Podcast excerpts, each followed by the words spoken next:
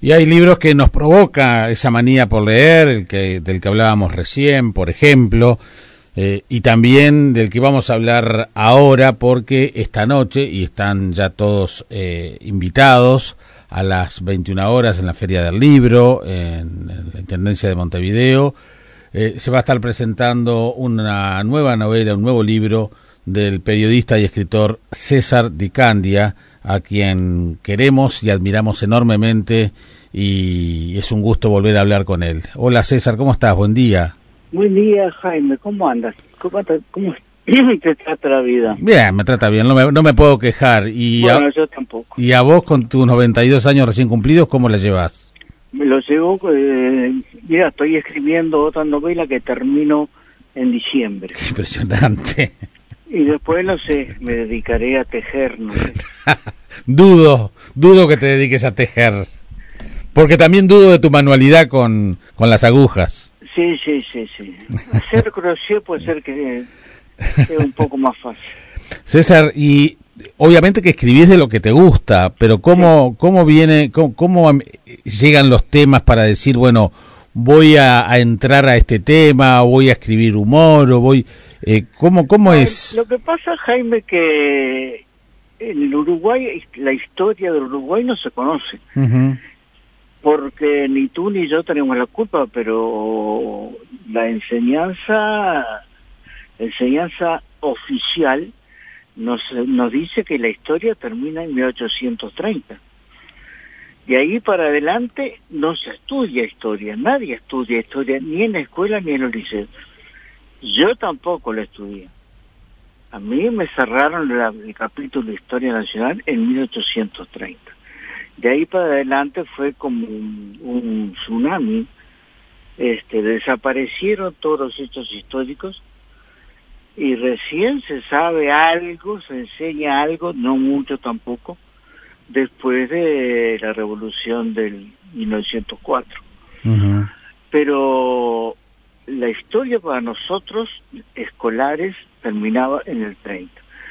Y, las eh, autoridades no se metían más Honduras porque supongo yo que porque después del 30 aparecieron las eh, la historia se empezó a entreverar con la política y ya los las autoridades no querían perturbaciones personales definiendo a Rivera, definiendo a Uribe, este, haciendo la apología de uno o de otro.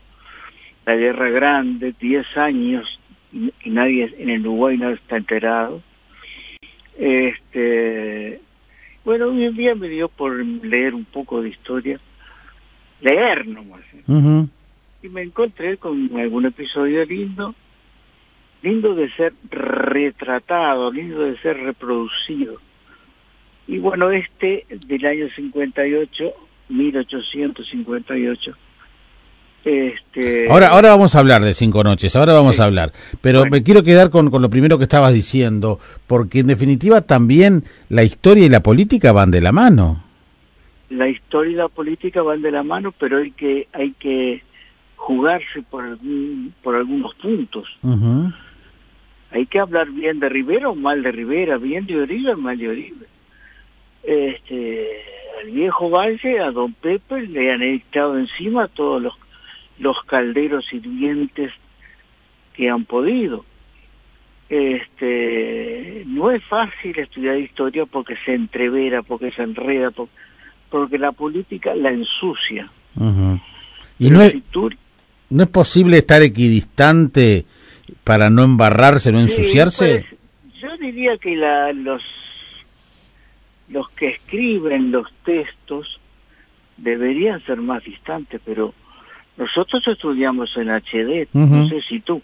Tenía el libro en casa, no estudié en HD, pero tenía el libro en casa. Bueno, es un libro mm, totalmente mm, partidario de una posición política. No es un libro que te, te, relate la historia con la independencia.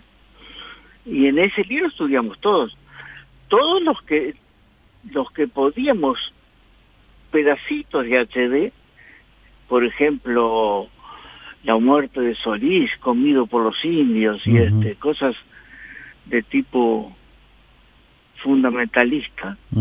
Pero llegamos al 30, 1830 y paramos.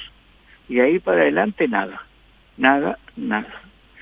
Entonces leyendo la historia te enteras de muchas cosas, te estás este, un poco refrescando la memoria y llegas a episodios como ese que a mí me pareció una monstruosidad. Estamos hablando de la catombe de Quinteros. Claro, pero es tomado como una bandera política, porque esos fueron los blancos y después eh, la matanza, la, la, la, la, horrible toma de Paysandú es como, como una consecuencia de eso, como una réplica.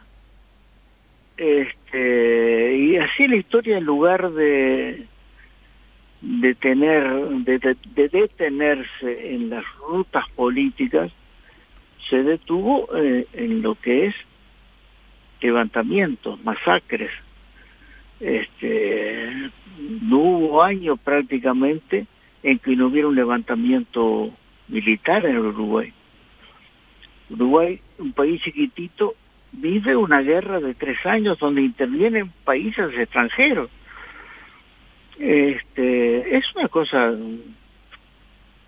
loca. Eh, César, y además también creo que debe, incidir también la, en las fuentes, ¿no? Vos que sos periodista y eh, la investigación y la búsqueda de fuentes es un tema relevante en el ejercicio del periodismo. Pero yo, mira, Jaime, yo soy periodista, fui periodista hasta el año 2000. Ahí me jubilé, punto fui periodista. Soy eh, escritor, le, escribo leyendo, leyendo libros que me dan eh, determinadas pautas de, conocimiento este, que antes no las tenía. Bueno, yo escribo este libro con una de una forma en que nadie puede sugerir que estoy inclinándome hacia un partido o hacia otro. Este, lo que ocurrió, ocurrió. lo que ocurrió en el libro son, la verdad de lo que ocurrió en el libro son 10 páginas. Todo lo demás, desde el principio al fin, son eh, es una novelización de un hecho histórico. Sí, sí. Eh, Nada más.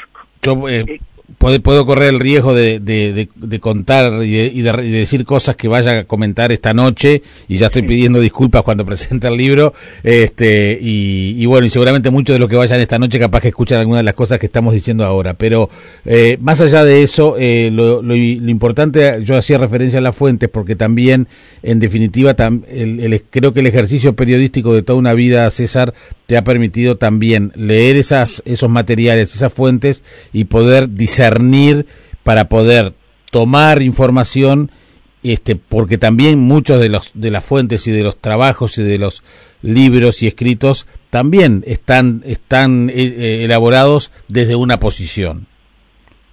Sí exactamente. Desde los que ganan desde los que pierden desde los que están enfrente desde los que están atrás. Sí sí no te olvides además que la historia siempre de los que ganan. Siempre la escriben los que ganan entonces, este, tenés que ir para atrás y decir, bueno, ¿cómo se originó esto? ¿Cuáles fueron las fuentes? ¿De quién tuvo razón? En este caso, yo presento las cosas tal como fueron para no definirlas. Eh, la invasión de César Díaz fue una invasión insensata.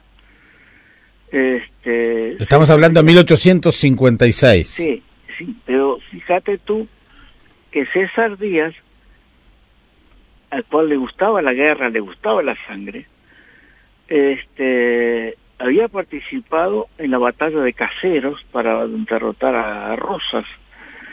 Este, cuando se derrota cuando se derrota a Rosas en el 52, Urquiza le gana la batalla de Caseros. César Díaz participa con una guarnición de soldados de 2.000 uruguayitos que mueren sin saber por qué, que no tienen idea de lo que está pasando, ni quién era Ortiz, ni quién era, ni quién era Ortiz de Rosa, ni quién era este Urquiza, ni quién era nadie.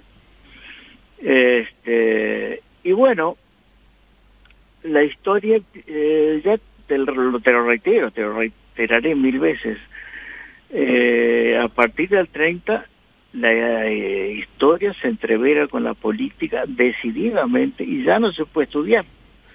Ya no podemos saber porque no hay historiadores que se pongan este en el punto límite para escribir lo que es, lo que fue, sin jugarse para un partido o para el otro. De modo que la historia nacional siempre está un poco borroneada. Eh, una de las cosas en las cuales voy a hacer hincapié eh, esta noche cuando eh, conversemos sobre el libro, César, este, es el tema de las definiciones. como se nombre los acontecimientos de Quinteros, masacre o hecatombe, estás parado ya en una posición. Claro. Es la, es la definición del Partido Colorado. Este, pero también hay otros hay otros lugares de la historia que son netamente blancos, donde los colorados no han tenido razón. Eh, eso es lo que yo creo, de repente yo no soy tampoco el eje de la razón. Lo pienso simplemente. Pero como son guerras y guerrillas y levantamientos que se hacen entre los dos partidos, siempre pienso yo que se han hecho por eh, actitudes políticas de unos y de otros. Eh, Fíjate que hay un día de la historia en que muere Venancio Flores y muere Berro. Sí. Es en un día solo. Este. ¿Qué me venís con magnicidio, no? Es un magnicidio doble prácticamente. Y eso, no sé, vos de repente pensás, ocurrió en Serbia, en, en Croacia, que son una, que viven en permanente guerra, pero nunca se te ocurre pensar que ocurrieron acá, porque la historia de acá no se enseña. Simplemente no se enseña. Los, los sabios que dictan los cursos los dictan hasta 1830 para no meterse en Honduras porque de ahí para para adelante ya hay problemas. Eh, también lo que lo que demuestra lo que demuestra eh, este, este, este hecho que relatasen en, cinco noches es el, el, grado de, enfrentamiento de un Uruguay que estaba absolutamente partido, ¿no? Claro, partido y, y que sigue partido. No al, al, al, al cabo de... No para sacar los cuchillos, de las fariñeras, brasileras y matarse en las, en las cuchillas, no. Pero seguimos divididos igual que antes. Unos gobiernan, otros se oponen. Al revés, salta para un lado el otro y para el otro lado el otro. Y eso mismo, y se siguen oponiendo, salvo que no, no vamos a las revoluciones armadas. El Uruguay siempre ha sido un país belicoso, eh, pero de ahora felizmente después es lo que más debemos agradecer al viejo Valle cuando la, historia se, se queda un poco quieta nosotros también nos quedamos quietos este pero las divisiones partidarias siguen siguen duras y siguen fuertes eh, el Frente Amplio es un poco la continuidad del viejo vallismo, al punto tal que el vallismo se, se muere y el Frente Amplio crece. Son los mismos votos que van de un lado para el otro. El Partido Blanco se mantiene fiel, fiel y sigue en como mm, a, a, pasitos de la presidencia, la pierde o la gana. Este y el frente también. La, la gana o la pierde por poca diferencia de votos. Están ahí los dos enfrentados, igual que estaban con otros nombres al principio de la revolución, al principio de la historia eh, de la presidencia de Rivera, un señor al cual a los dos años ya le habían hecho una revolución. César, el haber escrito Cinco Noches, el haber leído sobre eh, justamente la catombe de Quinteros, la masacre de Quinteros, eh, te, te, permitió cambiar la idea que tenías de, de Quinteros? ¿Cuál era la, la, idea con la que tú te, te manejabas antes de empezar a escribir el libro? Bueno, sí, había habido una, una masacre, este, pienso más que nada en los soldados, este, porque los soldados fueron condenados a, la, a, a quintarlos.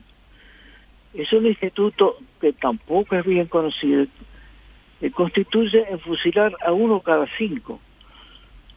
Entonces, este, la injusticia se hace, es terrible en ese momento. Es como una lotería de muerte. Cuentan hasta cinco, te matan a uno. Sigue contando hasta cinco y te matan al otro. Y los pobres soldaduchos que hacían la revolución para comer, porque les pagaban un sueldito y ellos vivían y, y en su casa dejaban a, la, a la esposa, a la compañera y a los hijos mal viviendo, este, para ellos tener un pequeño, un pequeño subsidio. Los soldados nunca, nunca supieron nada de las revoluciones.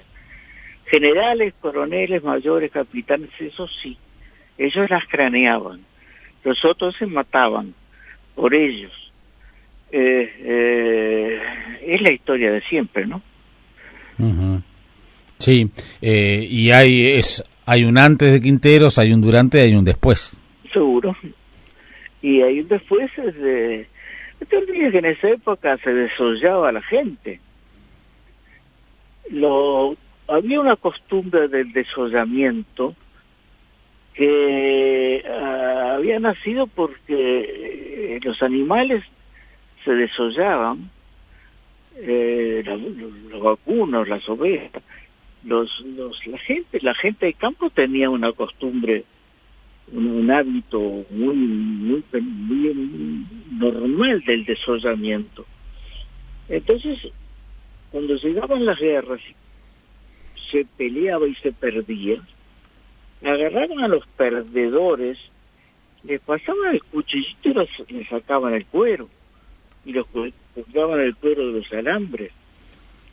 Así hicieron con Anacleto Medina en la batalla de Manantiales. Este, y, y, con muchos de los derrotados en las batallas eran desollados, cuando no despenados, lo que significa sacar las penas, es decir, cuando tenés una herida, viene el, el coronel de turno y le dice, despéneme, soldado, a esos que están sufriendo. Entonces venía el soldado y te cortaba el cuello de, par en par porque estaba sufriendo. ¿No? Uh -huh. les, les, les divertía, les entretenía agarrar al soldado enemigo herido, llevarlo a un hospital y ver si tenía cura. Este, pero el desollamiento y el degollamiento eran totalmente normales y no hace tanto tiempo, Jaime no hace tanto tiempo, eran hombres igual que nosotros. Eh, César, le, en este tema eh, también me consta que has escrito mucho sobre esto y te vas a acordar porque tenés muy buena memoria. La ley de duelos no se no se no se derogó hace tanto tiempo. No, fue hace muy poco. Este década de principio de la década del 90, una cosa así. Creo y, que el gobierno de la calle fue, me parece. Y, y no te olvides que hace por lo menos cuatro o cinco años, este dos expresidentes Sanguinetti y Mujica se lamentaron de que no hubiera ley de duelos para dirimir este eh, sí. Alguna, algunas rencillas o diferencias. Para matar uno al otro.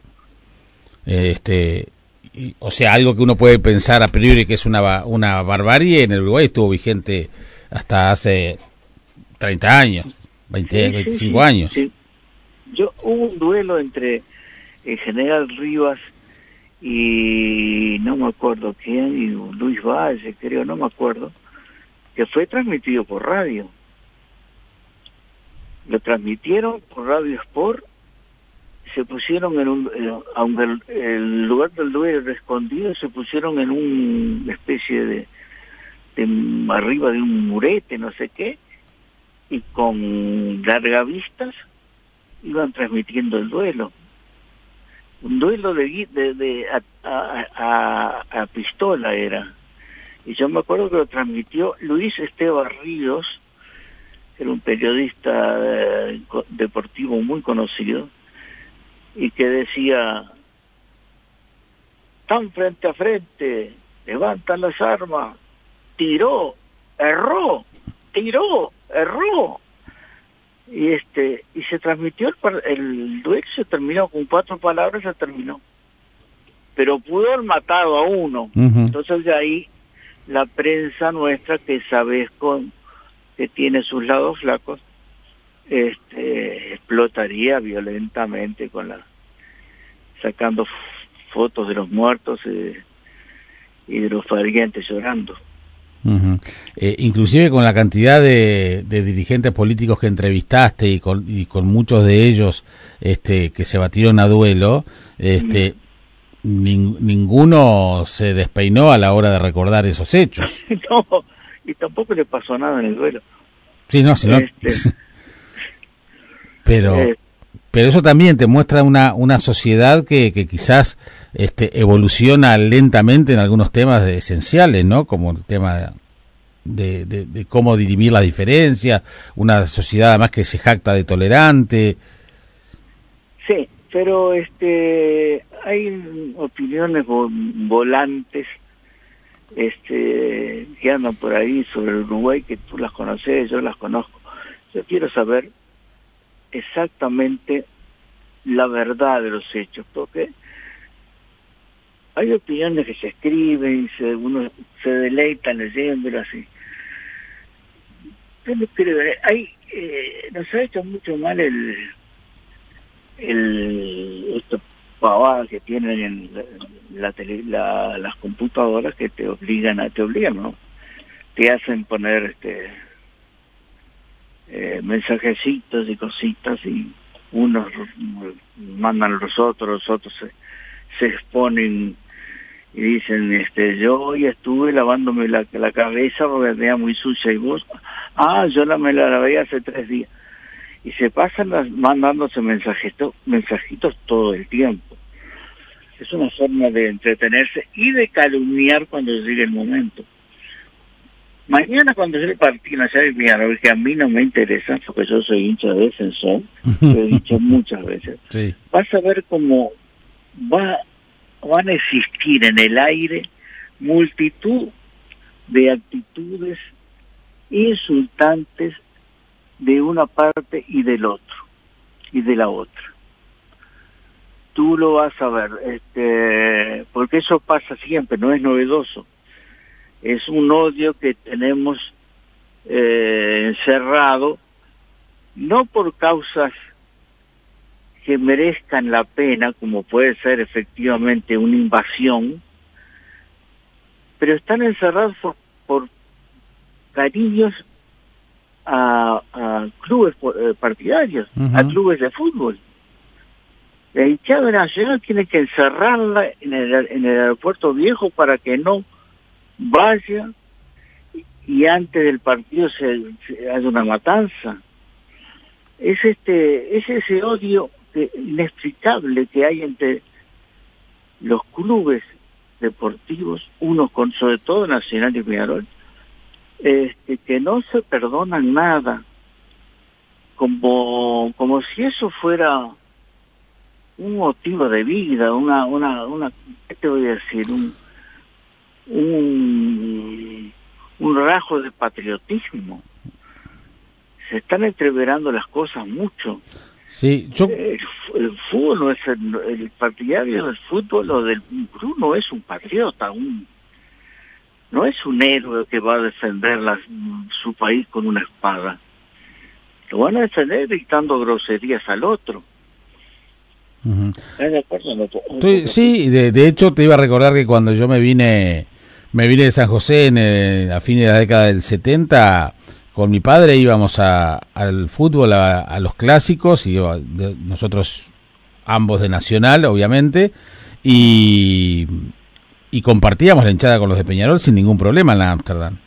No pasaba nada. No pasaba nada. Esto de separar las entradas habla muy mal de, de la sociedad en la que vivimos. Muy mal. Digo, Eh, yo no quiero caer en, los- en- en el tema del, de, de- de que el tiempo pasado fue mejor y esas cosas, pero, de- pero esos son datos concretos. Había Claro. un nivel de convivencia antes, no hace tanto tampoco, que hoy no está. No, ahora nacieron odios y, y cada vez son peores. Este, cada vez van, van policías a los partidos. Eh, un señor tiró una garrafa de entero a un delincuente eh, de marca mayor. Este, van con revólver, van con cuchillos, eh, te asaltan, eh, no sé, las las las hinchadas partidarias las, las que se llaman de la Amsterdam no sé hasta qué punto son hinchadas o son delincuentes porque en los bombos traen armas en los bombos meten marihuana en la Amsterdam se fuma marihuana que, que el olor llega hasta América. Este César, eh, en las, en las, este, en, en- en las historias, en los cuentos, en los relatos, en las películas, la- los mayores, eh, la gente mayor eran los sabios de la tribu y, ac- y aconsejaban a las generaciones siguientes de cómo arreglar las cosas. Vos que tenés 92 años, si, se te- si, si, si yo te considero el sabio de la tribu, ¿qué, qué, qué, qué aconsejarías? ¿Cómo ves solucionar estas cosas? ¿Cómo te imaginás muy- que el Uruguay puede solucionar esta, estas cosas elementales de convivencia? No lo sé. Es imposible, es posible, porque en otros países han hecho algún alguna reformita al punto tal de sacar los alambrados y la gente ni siquiera entra a la cancha. Este, pero acá nosotros tenemos cerebritos eh, de garibaldinos, de, de españoles furiosos, de, de este de gente de facón en la mano que cada día cada día se está acentuando más eh, cada vez somos estamos más enojados con los otros y menos mm, dispuestos a pensar un poquito. Eh, y eso es una degradación de la sociedad entera que cae encima de los que practican fútbol o simplemente este eh, hinchan por el fútbol. Esa degra- degradación hace que la, la violencia entre las hinchadas sea mucho mayor. Pienso yo que andamos por ahí. Ujú. Si Oh. no, pues, no, no, no, no es entendible. Sí, sí, la cantidad de crímenes de violencia que hay hoy, de violencia increíble, porque antes no había. Un señor hiere a su, a su esposa ayer, anteayer, y se prende fuego él. ¿Dónde hemos visto un señor bañado de querosén incendiándose? Yo me acuerdo de que hubo un monje tibetano que se incendió en plena calle, ¿te acuerdas? No, este, no que se incendió oh, como buscando la paz, buscando, en- vamos a entendernos, yo me incendio para que ustedes... Y nadie le dio pelota. Ujú. Ese pobre monje se terminó carbonizado, yo no sé, se lo llevaron a un, a un horno. Eh, bueno, que nos estamos yendo del libro totalmente. Totalmente, pero bueno, es lo que provoca, porque en definitiva también el libro habla de, de los uruguayos Sí, y, habla de los y uruguayos. de cómo que diri- son una matanza y- inútil y que no totalmente. para nada y que, y que también forma parte de lo que era el carácter guerrero y violento y cruel de los uruguayos.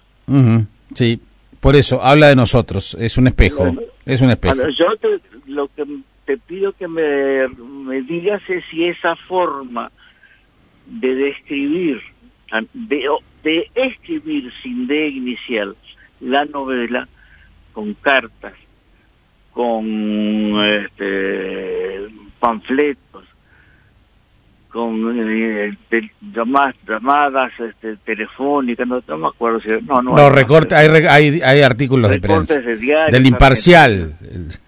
Todo este es una forma de narrar que sustituye a la novela al estilo novelístico de la, novela tradicional. Es otra forma, es otra forma de contar. ¿O es un invento mío que, que va a caer en el vacío? No, es una forma de contar, la historia se construye, eh, la historia está contada, que es lo que importa, la novela se, se tiene que sostener sola y ahí hay un relato muy claro de, cómo era la sociedad, de cómo eran los vínculos personales. Bueno, eh, eso es lo que propuse. Lo que, lo que eran hasta, hasta los vínculos de pareja cuando una persona estaba en un lugar y el, y el, hombre estaba peleando, en fin. Eh, algunas de las cosas las voy a decir esta noche, no quiero largar todo ahora. Bueno, muy bien. Pero para eso tienen que leer el libro. Ya este esta noche a las nueve de la noche vamos a estar en en el Salón Dorado de la Intendencia de Montevideo, con César presentando cinco noches. Recuerden que tienen que entrar a la página web de la Cámara del Libro, que es culcul.com.uy. Allí buscan en el día de hoy la, la, actividad este, y se inscriben. Es simplemente para manejar en forma ordenada el, el aforo en estos tiempos. Así que, que bueno, eh, ¿cómo pasó la, la pandemia, estimado amigo? Me la pasé encerrado, pero antes de la pandemia también estaba encerrado, así que mucho, mucho no cambié. Este, eh, hice cuatro salidas porque son cuatro vacunas, incluyendo la de la gripe. Claro, claro. Este, y no sé, no, no salí más. Yo sí, estoy muy feliz acá en el, escritorio. Mira, tengo delante de afiches, cosas, este, fotos, tengo una foto de Serrat conmigo, otra de mis hijos, mi esposa, mi... tengo unas caricaturas de Arosa que son geniales, las tengo acá porque este, son parte de la historia también. Sin duda que sí. César, nos vemos esta noche. Te agradezco enormemente tu tiempo y la y que me honres con, con, con la, la, invitación. No me castiguen mucho. Nah, sabes que no. Te mando un, abrazo. Gracias por todo. Por favor, César eh, César Dicandia con eh, Cinco Noches, la novela editada por fin de siglo. Hoy se presenta a las 9, a las 21 horas en el Salón Dorado de la Intendencia de Montevideo. Estuvo aquí en Sao Sarandí.